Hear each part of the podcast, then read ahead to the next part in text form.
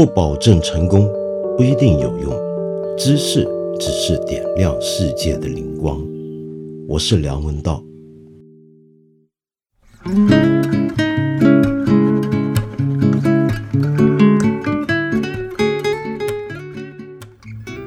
从二零零五年开始啊，呃，我就当时关注到中国呢有一股播客潮流，而在这个播客潮流当中，其中一个当时最让我耳目一新、觉得非常精彩的播客呢，叫做反播。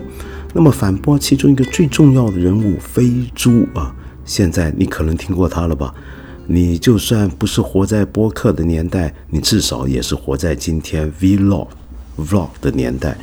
那么，在这个 vlog 的年代里面，你不可能不知道谁是飞猪，这位当今中国最有名的 vlogger。呃，我想找他来跟我聊一聊，聊些什么呢？我想跟他聊一聊他在互联网世界跟现实世界之中穿梭往返这么多年，他到底对我们现在天天生活在其中的这个虚拟的互联网世界有什么感受，有什么看法？还是说，这个世界其实已经是另一种真实，呃，而完全不只是虚拟的那么简单。当然，更重要的就是，从他当年做播客到现在做 vlog，难免的会碰到一个我们今天很常讲的问题，那就是人设。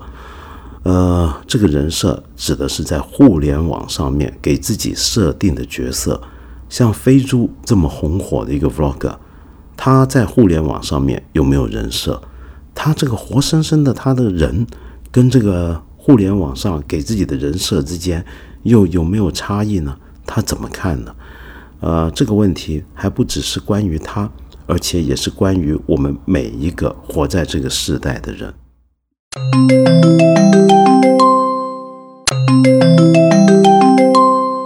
备注，这个很高兴今天你来参加我们这一次的八分对谈，嗯。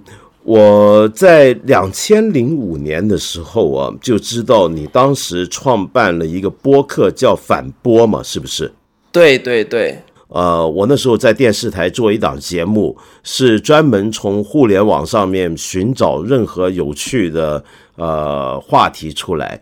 那那个时候，这还是对，你记得吧？对，好像是。那那个时候，所以当时呢，我就特别留意中国互联网的动向。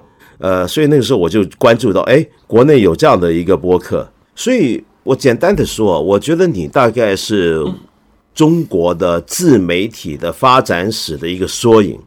我我这么形容啊，是真的，太抬举我了。没有没有，是真的，因为你是最早开始做播客，一直到现在做 vlog，那整个历程你都经过了。嗯嗯嗯，这样子过来的话，我想问一下你，到底你的身份是什么？因为我看到很多网上也有些人在讨论。到底 Flypig 是谁呀？就是我现在可能有几个身份。第一，我是，比如说我现在在开这个开发者大会，因为我自己有做 App，然后它可能在国内也蛮多人在用，也挺受欢迎的。对，对，就 Normal 跟 Normal，它是一个像，对对对，它是这个图形图像类的应用。那同时我也拍 Vlog。嗯，那还有我就是还拍一些广告，嗯，那我觉得就是我对这些东西都有热情。我觉得如果我能做好这件事情的话，就应该去做。那么，呃，可是问题就像你刚才提到，我们现在进入一个自媒体时代啊。那么在自媒体时代底下呢，呃，理论上每一个人其实都可以是个媒体。我想你可以跟我们分享一下，就是关于你的互联网生活里面你遇到的问题，或者大家遇到的问题，呃，不知道怎么解决的话，你你有什么看法？比如说，我举个简单的例子，很多人都说在社交网络上面，我们是可以重新做人的。那么，你有给自己做一个人设吗？因为我在现实生活里面，我其实不太爱讲话。嗯，我有时候会陷入这种接打电话的恐慌里面去。哦，然后，但是我在网上就是一个话很密，然后也有很多人说我是网络恶霸，因为我在网络上面建造了一个很激进的形象，就是对很 aggressive，也有一些侵略性的这样的一些一个人格。呃，但是在现实世界里面，就相对其实自闭一点。呃，因为你在网络上面需要承担的责任相对来说更少一点，所以每个人在网上其实都会更有侵略性一些。你剥离了自己真实世界里面所有的羁绊。他喜欢一个明星，然后看见别人说他的偶像的坏话，他就会去留言说：“哎，你妈死了。”对吧？那这个其实，在现实世界里面是一个非常恶毒的语言。你基本上正常人不会在现实世界里面，不可能的嘛？谁谁都知道是不可能。但是在网上这件事情就变得很容易。所以我能不能这么讲啊？就是呃，互联网上面我们这个人设其实不是一个面具，而是一个呃，某个意义上讲是更真实的自己的一个呈现。比如说，有的人就像您刚才讲的那种很 aggressive，在网上面大家很有侵略性的互相攻击，可能就是因为少了呃日常生活中的种种的社交上、人伦上的羁绊，那所以就能够很真实的表达出来自己的情感，用最直接、呃尖锐的语言。那也有一些人，他在网上投射出来的人设是一个，他日常生活不是这样，但是他其实某个心某个程度上心理上，他愿意自己是另一种人。所以他可以在网上重新塑造自己。不过有趣的就是你刚才提到啊，呃，像拍视频、像拍 vlog 就比较难了，因为你真人要出镜，真人出镜，比如说我如果真人出镜，我不太容易跟人家说我不同意别人的意见，我就跟他说你妈死了，这个好像很难。对，这个就像就是视频，视频其实是，嗯，视频是会更接近生活里面你你的样子。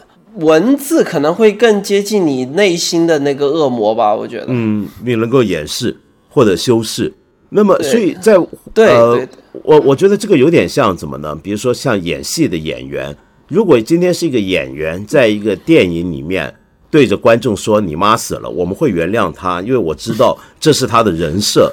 这个演员现在在扮演一个很坏的角色，要诅咒观众。OK，我们能接受。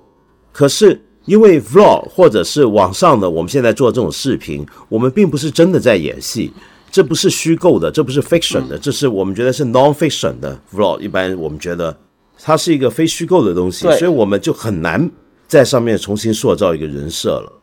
不过道长，我有个问题想问你，就是呃，因为我之前一直看你们《锵锵三人行》嘛，就是你觉得当导演告诉你这个镜头、这个相机开始录的时候，或者你看到这个。摄像机上面的灯从绿色转成红色的时候，嗯，你会进入一个表演的状态吗？呃，我觉得这真的是因人而异啊。比如说像我自己的话，我就比较没那么表演。我还记得我当年第一次做《锵锵三人行》当例子好了，我第一次去做，呃，只是做两集的嘉宾。然后做完之后呢，导演、制作人窦文涛都来说，不如你以后常来做好不好？他们说，因为你一坐下来，你就好像很自然。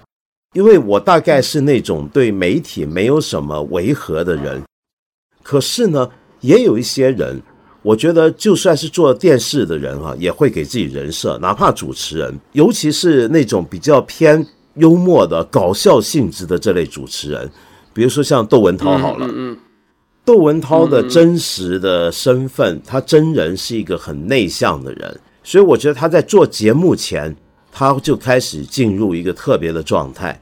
那更极端的是什么呢？那种比如说像做呃喜剧主持人的，或者是呃很搞笑的那类呃电视节目主持人，像美式的那种脱口秀的主持人了。我觉得他们就更厉害。他们我认识的大部分干这一行的人，其实日常生活都很沉默。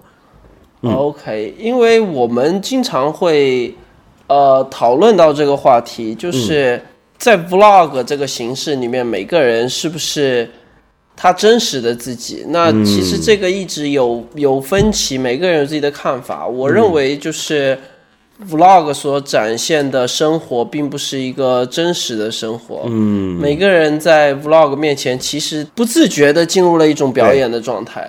我观察下来，我觉得可能占更大的比例吧，因为每个人其实。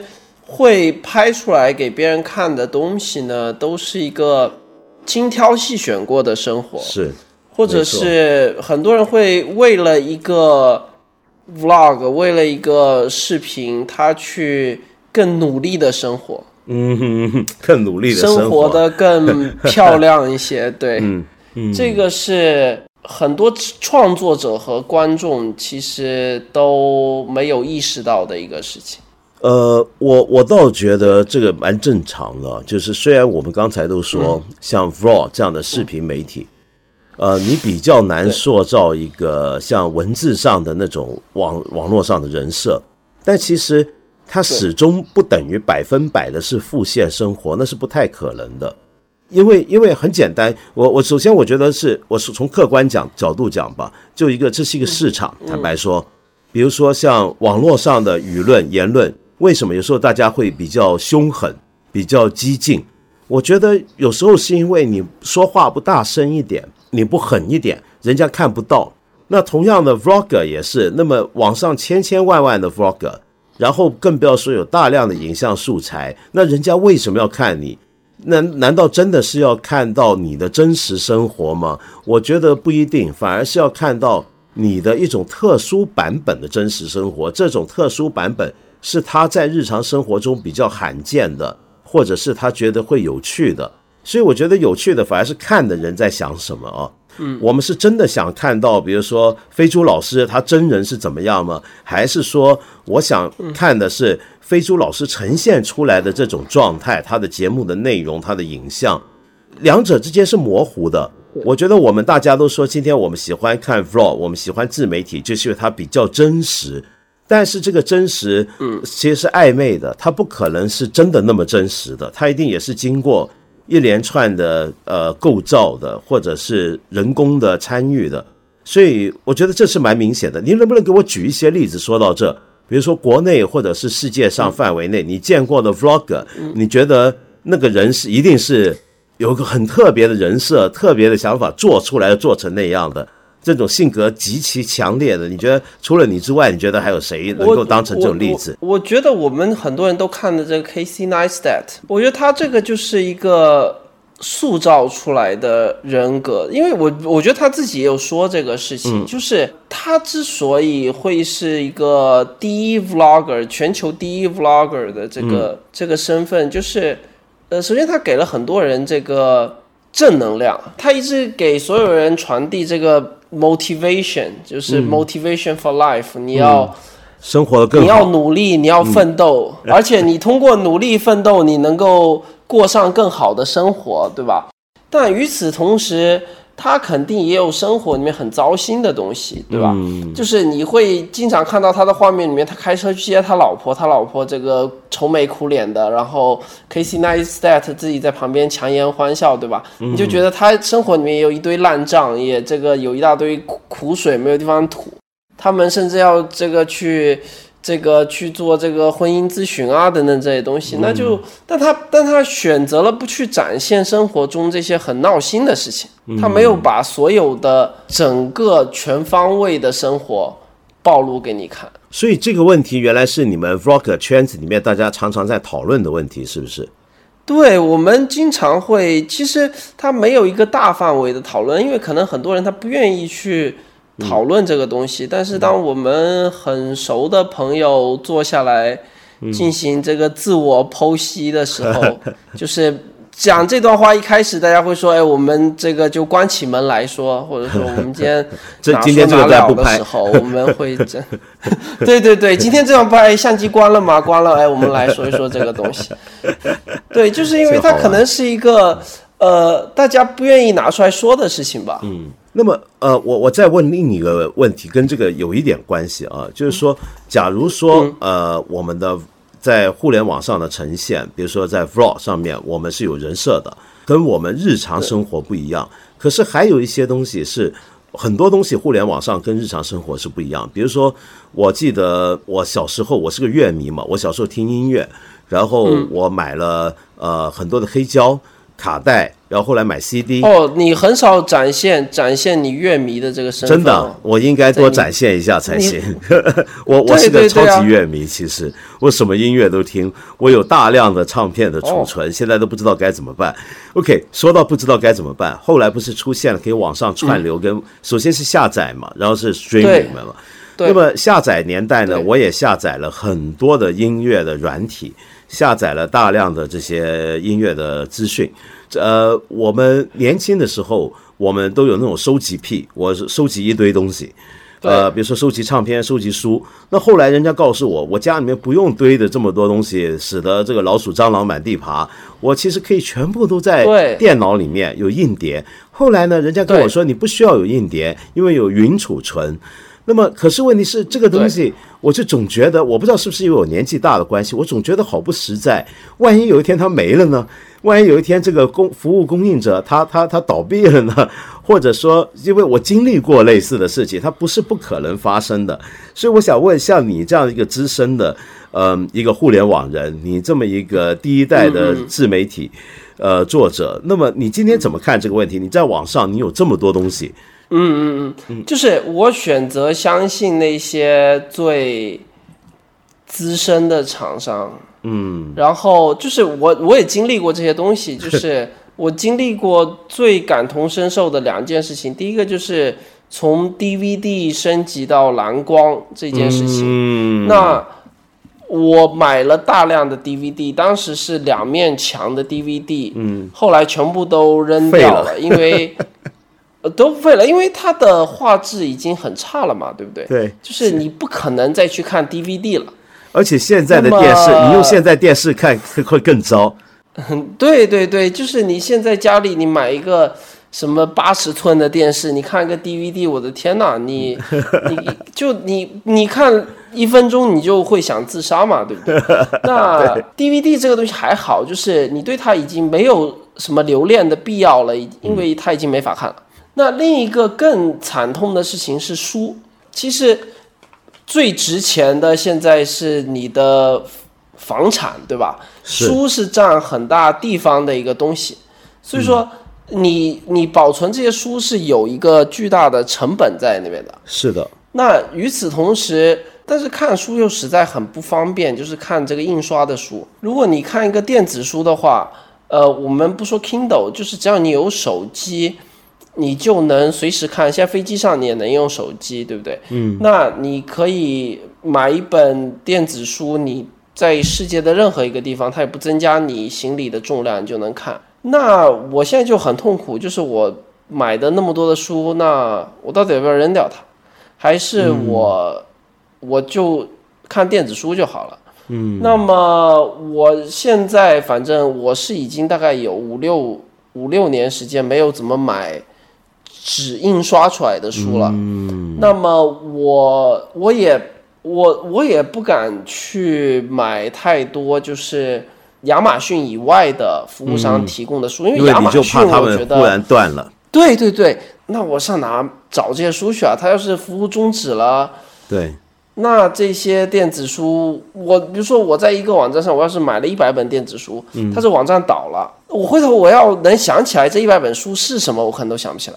对，真的是会这样，对吧？我只能就是我一方面我相信这些云服务是好的，是是对的，因为市场已经完成了这一轮投票，他们已经胜出了，嗯，对吧？那他们的内容肯定会更丰富，他们肯定会在很长一段时间活下去。嗯，但与此同时，我在这个其中，我只能选择那些看起来最有可能成为百年老店的品牌去买他们的服务。所以这就说明了为什么呃，今天会有互联网或者 IT 业巨头，就是因为我们其实这是个普遍的心理，我们大家都害怕这个东西不稳当。所以我们呢就不把这个储以前储存是个人的事情嘛，对不对？比如说我我能收集多少东西，我怎么储存，我要不要放保险箱？现在呢，我们就大家一起去相信那些我们大家最愿意相信的公司。那所以变得就新冒起的一些的企业，有时候很难跟那些传统的巨头竞争。有时候是因为呃我们用户的信心这是一个问题。可是你刚才说到这，我还想到另一件事。因为刚才我们讨论的是不同的载体啊，就电脑兴起之后的几轮的载体这个 format 的演变，储存载体。那这里面我就发现一个很奇怪的事情，比如说，呃，有一天假设啊。假设假设 f l y p i n 有一天你到了很老了，你要为自己准备遗产了。没事没事，你可以假你可以假设我死掉了，没关系的。你你所有这些东西啊，太好了，你所有这些东西，呃，你你怎么去处理？你觉得这些数字上的信息也好，呃，云上的信息也好，那这些数据该怎么办？这些这笔遗产该怎么办？我确实想过这个问题，你知道，就是我把我所有的照片，我所有的手机，比如说我都会开那个 Google Photos 这个服务，然后每年交还挺多钱的去买他们最大的容量，让我这些东西被保存在云端，因为 Google 每一个字节的数据，它都会保证有三份的备份。嗯，就是只要地球不被完全的毁灭，它应该数据都给你存在世界上某个角落的服务器里面。嗯，那对，所以说我觉得它是首先它能够让你有一份数字的遗产。嗯，呃，很多人可能没有这个概念，就是手机用完就丢掉了，随着里面的照片一起，或者就是有人把这个东西拷出来放在硬盘里面，但是随着你电脑的更换。设备的更换，这些东西也总会在某一刻，你再也想不起来，或者就丢掉了。我的解决方法就是把我所有做出来的东西尽可能的存在 Google 的服务器上。比如说我做的视频，虽然我通常发微博，但是我都会在 YouTube 上面存一份。它可能在某一次世界大战以后还会留在那个地方。对。那另外一个我想过的东西就是，如果说它是一份遗产的话，就涉及到。这个所谓的财产转移嘛，对吧？就是它既然是个遗产，在你这个主体从世界上面消失以后，它归属于谁，或者说怎么给传递下去？嗯，那这个东西就真的是不知道了。就是我甚至不知道它这个，就是我们现在谈论的这个数字遗产，它到底有没有价值？比如说那个我的。呃，哎，当然，我我我我家在网上都是这个农民家庭啊。比如说一个富商，然后他可以，对吧？有一个百达翡丽，对吧？他无法拥有，只能为下一代保存，那就是千秋万代传下去。那他那个是值钱的嘛？因为一个表总是好像一个硬通货，对吧？那这个所谓的数字遗产，它又能够被无限制的观看，又能被无限制的复制，再无限制的分发出去。嗯。它到底有没有它所谓的价值？它的价值在什么地方？这个是我曾经想过，但是我后来就放弃去想这个问题了。好像这个不是我现在能够想得明白的一个问题。它可能只有版权价值，可能有版权价值。对啊，就是假设说，哎。假设说林家树这个人有一天从广告导演又变成了一个商业电影导演，然后有一天拍出了一个很了不起的作品，然后他当年早早年间拍的这些愚蠢的 vlog 忽然有了版权价值，那 somehow 这个东西可能值点钱。但是如果不是这样，那这个东西又有什么价值呢？我想了想，好像也没有什么价值。不过回过头讲，有些没有价值的东西还蛮有趣的。我会换一个角度想，没错，一方面是。我们在互联网上的东西，在这个时代东西怎么样保留？但是还有一些东西是你人都死了，它真的还会继续存在。特别是我们在网上留下的一些的足迹啊，比如说，我记得很多很多年前，我有一个朋友，他开了一个个人的网页，然后呢，他在上面写很多东西，他当成有点像博客那样来经营，但是是个个人网页。那那位朋友呢，后来呢？就病死了。那他死前最后留下的一段话是说：“各位朋友，谢谢你们这么多年对我的宽容，我已经很累了。现在我预备启程到另一个地方。呃，我希望留下来的你们全都健康快乐，把我忘记。”留下这么一段话，这是他这辈子在网上留的最后一段话。然后后来呢，我很奇怪，我每隔一段时间我就重新看他那个网页。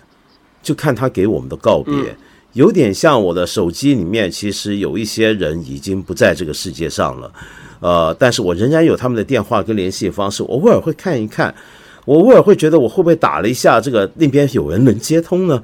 呃 呃，不是那种鬼怪的想象啊，而是就你就怀念那个已经走掉的人，所以。到了那一刻发生的时候，比如说我，我去年我再上一次，我朋友那个刚才说的那个朋友那个网页，那个网页已经不见了，没有了。我就好像觉得啊，终于到了那一刻，他真的是彻底走了，就他再也不在了。那种感觉我觉得很奇怪，就是你在网上留下来的东西会比你晚走几年。对，是的，我最近有两个事情确实会让我有这方面的。嗯思考，嗯。呃，一个事情就是，包括在微博上面也有一些人，包括一些因为一些意外已经离开人世的人，包括一些年轻的生命去世以后呢，他们的微博都会还会被转发出来，还会被很多人看到。嗯，但是另一方面呢，呃，包括我在内，很多这个活着的人呢，又会开始把自己的微博也好、朋友圈也好，设置成这个半年可见，或者仅三天可见。就是人、人其实很矛盾的，就是有的时候你希望自己的这个数字的脚印能够永远的留在那个地方，有的时候你又希望自己讲过的这些不成熟的言论，或者说是这些可能日后会让自己后悔的言论，定期的被清理掉。所以说，这个还是一个很很矛盾的情况。对，对我而言，这个世界上可能我的世界观的关系，我觉得本来就没有什么事情是能够长久保存的。呃，如果放大在一个地球的尺度来看，我们站的时间这么短小，不要去想永恒了。你知道那个以前芬兰不是有个种子银行吗？就把全世界所有植物的种子都储存起来。那么那还在吗？哦，我报告一个消息，它在，但是最近遇到问题了，因为最近全球暖化的关系，它附近的海冰融化，然后上淹了，那么把这个种子银行的呃外部建筑淹了一部分，那么里面的种子还在，但是已经说明它是会受威胁的。所以你就算埋在芬兰或者阿拉斯加的东西 哦我的也不一定，也不一定是保险的，因为全球正在暖化，这个世界上面所有的事情，可能难免最后都会烟飞云灭，没有办法。我觉得这就是呀，对，哎，你会在夜深人静的时候有想过去这个销毁当年在比如说《锵锵三人行》里面的某一期节目这样子的想法吗？我没有哎，因为我觉得它会自然销毁，或者说它迟早就会不见了。我觉得有一天也不用我去动手，因为你你会觉得你四十岁的时候讲的三、或者三十三十岁的时候你发表过的言论是一个现在看起来非常幼稚且错误的言论吗？我很少回头看自己写的东西。你看，我从一九八八年开始写报纸的评论，然后后来八九年、九零年开始写专栏。呃，那个年代我们还要存自己的东西是简报，你想想看。呃，我那些简报很多都已经烂掉了，我都不知道丢哪去了，我也没有拍照，也没有复印，全都不知道去哪里了。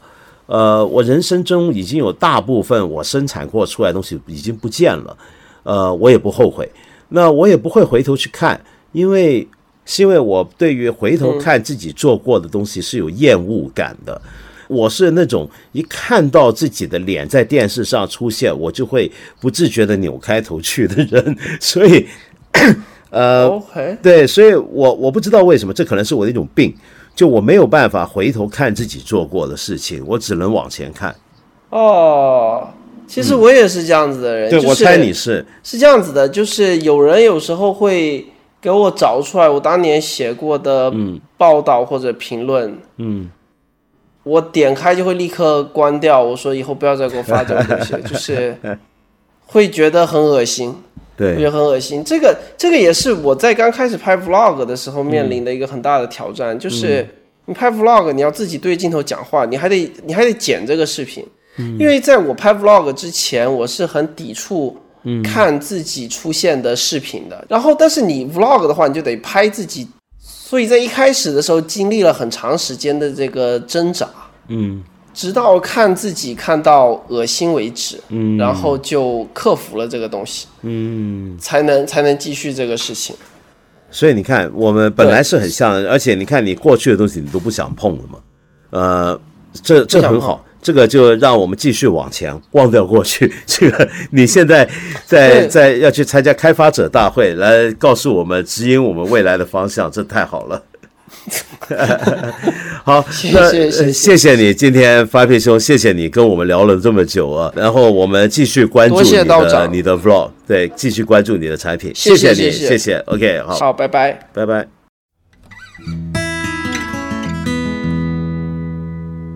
我们八分这个节目每星期三、每星期五都会在看理想 APP 和看理想微信公众号同步更新，欢迎你给我留言，提出你的问题或者建议。我们今天就先聊到这里了，下期节目再接着谈。